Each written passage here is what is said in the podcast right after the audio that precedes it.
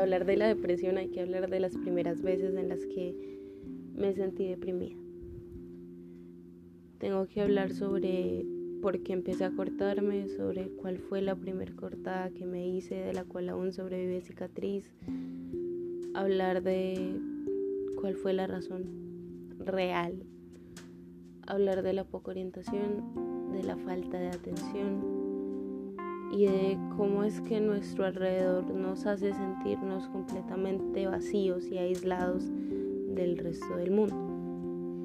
En mi caso fue muy extremo hacia donde llegué porque cuando tenía 13 años mis papás decidieron inscribirme en un nuevo colegio. Yo apenas me había graduado de la primaria y mi mamá decidió inscribirme en un colegio que quedaba bastante lejos de la casa, incluso recuerdo que tenía que tomar transporte.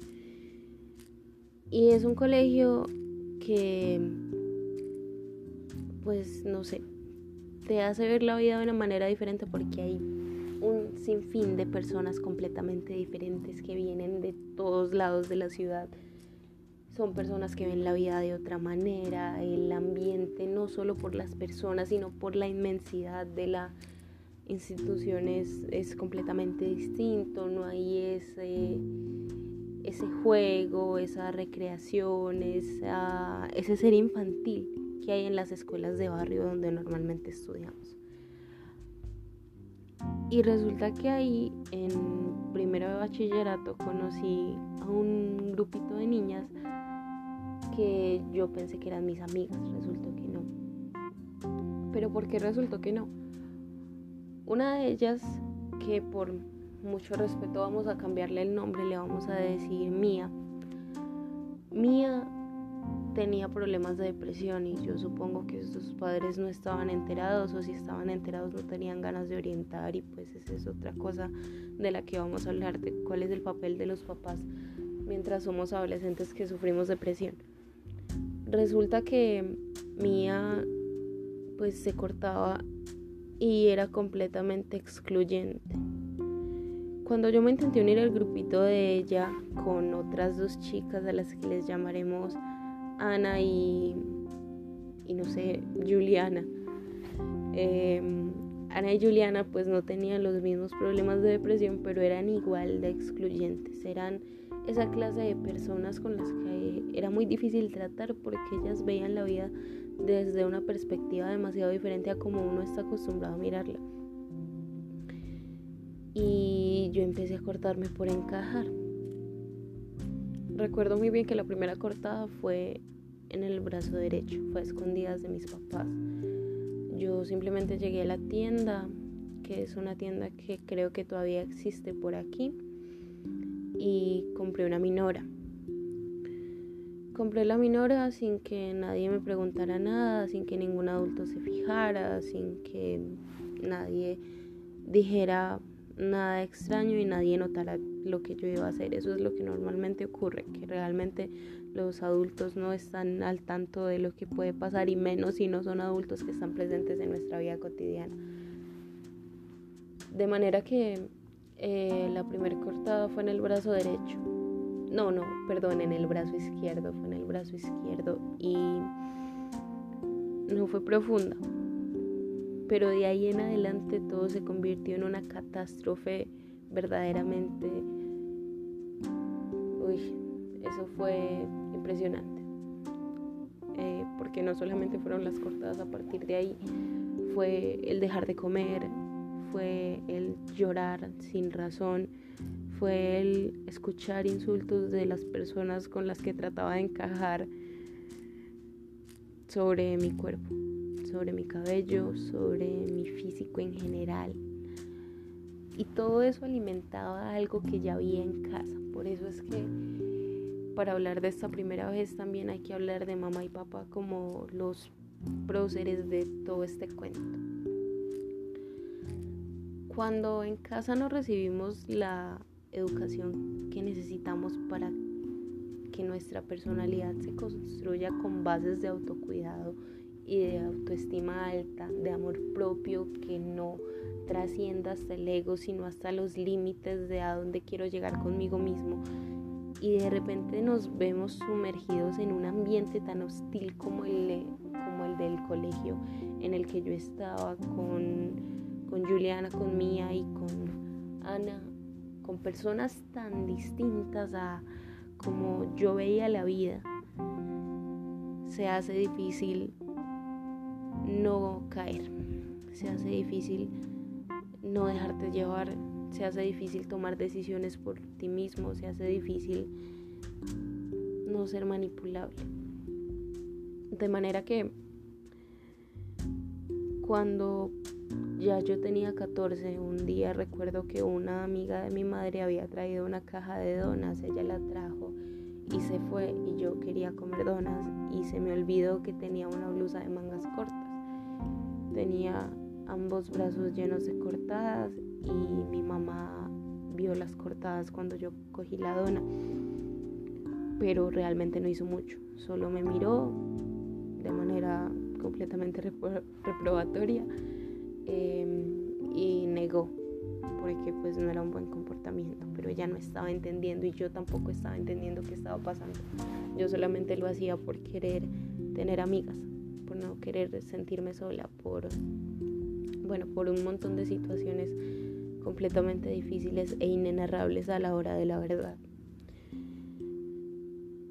Y así las cortadas fueron trascendiendo, ya no eran solamente los brazos, ya no eran cortadas pequeñitas, ya no era solo que dejara de comer, ya eran cortadas en el abdomen, eran cortadas en las piernas, era mirarme al espejo sin saber por sentía que algo estaba mal conmigo, era recordar el bullying sufrido en la primaria, era recordar quizá los insultos por parte de mi familia, era recordar todo ese ambiente lleno de hostilidad e inseguridades que ya me habían dejado y que estaba empezando a hacer mella de la manera más cruel posible en mí.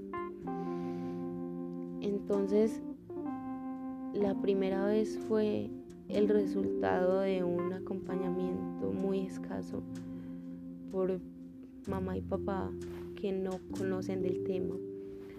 La primera vez fue también esa sensación de soledad, fue esas ganas de encajar, fue esas ganas de tener amigas, fue esa burla constante, fue ese recuerdo constante a mí misma y desde los demás de que yo no era perfecta, que habían un montón de defectos, que había errores que no se podían corregir y que lo que no se podía corregir era completamente mi culpa. Cuando una cuchilla toca tu piel por primera vez de esa manera, con esa intención, empiezas a caer en un pozo sin fondo. Empiezas a cambiar tu manera de ver la vida, empiezas a oscurecerte poco a poco desde adentro. Empiezas a criticarte más, empiezas a desvalorizar cada cosa que haces. Empiezas a sentirte mal contigo mismo todos los días, a llorar hasta quedarte dormido, a llorar en el transporte público, en la calle, mientras te duchas, a tenerle miedo a esas interacciones que son tan comunes en la adolescencia y en la adultez y a ver tu vida como el compendio de fracasos y fracasos y fracasos y maldad que puede llegar a ser todo. Resulta entonces que pasaron aproximadamente dos años y llegó el 4 de febrero de 2015, que alguien le pregunte a mi mejor amiga lo difícil que fue el 4 de febrero de 2015. El 4 de febrero de 2015 fue un día en el que yo estaba pasando por una crisis depresiva. En algún momento hablaremos de los altos, de los bajos, de los picos, de los momentos de bienestar que son muy cortos de las posibilidades de la alegría dentro de la depresión, de los ataques de suicidio, de las cartas, pero ahora nos vamos a centrar en este momento en el que no hay un pensamiento racional y no sabes qué estás haciendo y tampoco distingues dónde ni qué consecuencias puede traer eso que estás haciendo. Yo estaba por la zona deportiva del colegio en donde estudiaba. Ya había dejado de relacionarme con Mía, Ana y, y Adriana. ¿Qué pasó ahí? Que decidí que era un buen momento para hacerme daño había llevado la cuchilla, recuerdo que tenía el uniforme, acá le llamamos uniforme de gala, es el uniforme de las niñas que normalmente lleva una falda. Mm, y resultó que la María de ese tiempo tuvo la gran idea de cortarse en la zona de las canchas del colegio porque era la zona menos, menos concurrida de, toda de toda la institución, un rincón en específico. Me escondí ahí y cuando me estaba cortando, iba por la tercera o cuarta cortada, pasó un vigilante que me preguntó que qué diablos estaba haciendo. Cuando el vigilante me pregunta qué diablos estaba haciendo yo, no con esa agresividad por supuesto, eh, yo me quedé sin habla, le dije que nada, que no se metiera, algo así. Respondí de la manera más grosera posible porque la depresión también te da irritabilidad. Mm, y él simplemente cogió mis cosas, me cogió de la mano que no estaba lastimada y me llevó a la coordinación. En la coordinación, pues llamaron a mis papás. Pasaron muchas cosas ahí. Una de las personas a las que yo creía mi amiga para ese momento me estaba acompañando, pero no hubo otra cosa que no fuesen acusaciones, no hubo otra cosa que no fuese eh, formas de hacerme sentir culpable, así. Cuando llegaron mis papás también fue una causa, bueno mis papás no, mi mamá, también fue una causa terrible porque me llevaron en una patrulla hacia el hospital y en el hospital duré cuatro días internada. Cuando los doctores revisaron mi maleta vieron una carta de suicidio, vieron una carta con dedicatoria a la vida en donde yo preguntaba por qué la vida era tan difícil. Mi mamá pues al no tener conocimiento lo único que hizo fue acusar y recordarme que a mí no me faltaba nada, recordarme que ella se el pan de la boca para dármelo, recordarme todas esas cosas que suelen recordar los papás cuando de pronto no entienden que no se trata de ver hacia el exterior, sino ver hacia el interior y que incluso a veces viendo al exterior encuentras cosas peores. Pasaron cuatro días y volví al colegio. Y devolverme al colegio fue una cosa de locos porque fue mucho más dolor ya sumado a todo, pero entonces yo ya no tenía acceso a los objetos cortopunzantes, ya no tenía acceso a internet, ya no tenía acceso como a todas esas cosas que en buena medida sí suelen ser una fuente de información sobre el tema de la depresión de la manera que no es. Y todavía recuerdo muy bien la sensación de dolor, todavía recuerdo muy bien las lágrimas de desesperación, los pedidos silenciosos de ayuda, los pedidos a gritos de ayuda, la manera en la que me sentía cuando me decían cosas horribles, la manera en la que me todo y todos, la manera en la que me perdí a mí misma siendo una niña todavía. Y la reflexión final de la primera vez es que una vez empiezas, no hay escapatoria, no hay cómo parar, no distingues entre lo que está bien y lo que está mal, no miras el daño colateral, no te pones en los zapatos de las personas que te exigen ponerte en los zapatos de alguien más porque tú quieres que se pongan en los tuyos. Cuando encuentres a una persona que sufra de depresión, hazte el favor y hazle el favor. No la culpes, no le eches nada en cara. No es ayudar el acusarle, no es ayudar el intentar que vea lo bueno de la vida, no lo va a ver. Te aterrizo en la realidad, no lo va a ver. Es imposible imposible ver algo bueno en la vida cuando estás pasando por un momento de esos. Es imposible mirarte y hacerlo con amor, con la capacidad de amor y felicidad con la que te ves tú todos los días al espejo. Una persona con depresión no puede. Una, una persona con trastornos de la conducta alimenticia no puede. Una persona que solo bebe dos o tres vasos de agua al día no puede. No le exijas.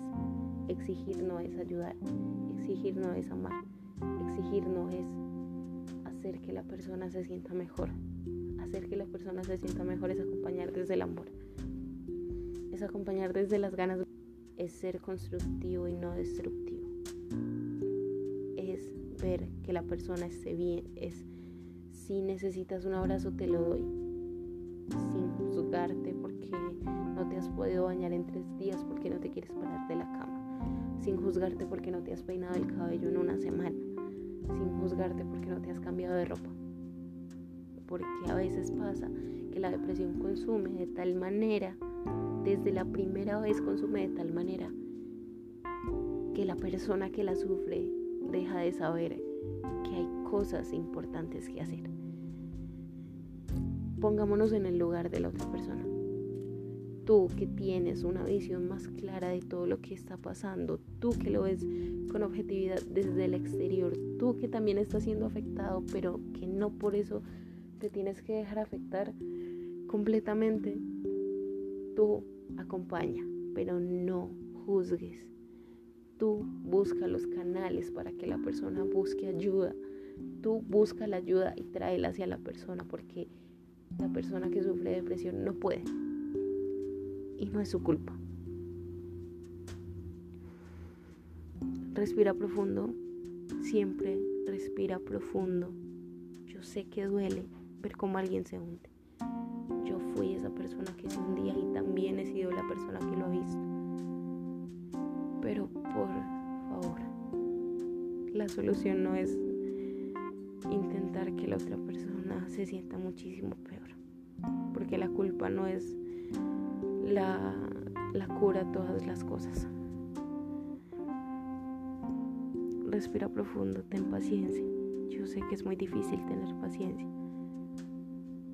pero haz un esfuerzo, porque hay alguien quien ha perdido el sentido de su vida, que no tiene un norte, que todo está oscuro, que no hay luz, no hay un faro, no hay nada bueno ahí. Alguien que está cayendo poco a poco y gritando sin que nadie lo escuche hacia un pozo sin fondo.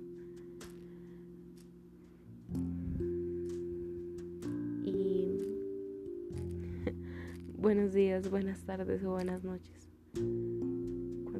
Que me escuches, espero que estés bien, que sepas que hay salida, que yo salí de ahí, que espero que tú también puedas salir de ahí que espero que el que sepas que alguien más pasó por todo lo que tú pasaste te ayude a entender que no estás solo. Y por si no me conoces, me llamo Osmodea.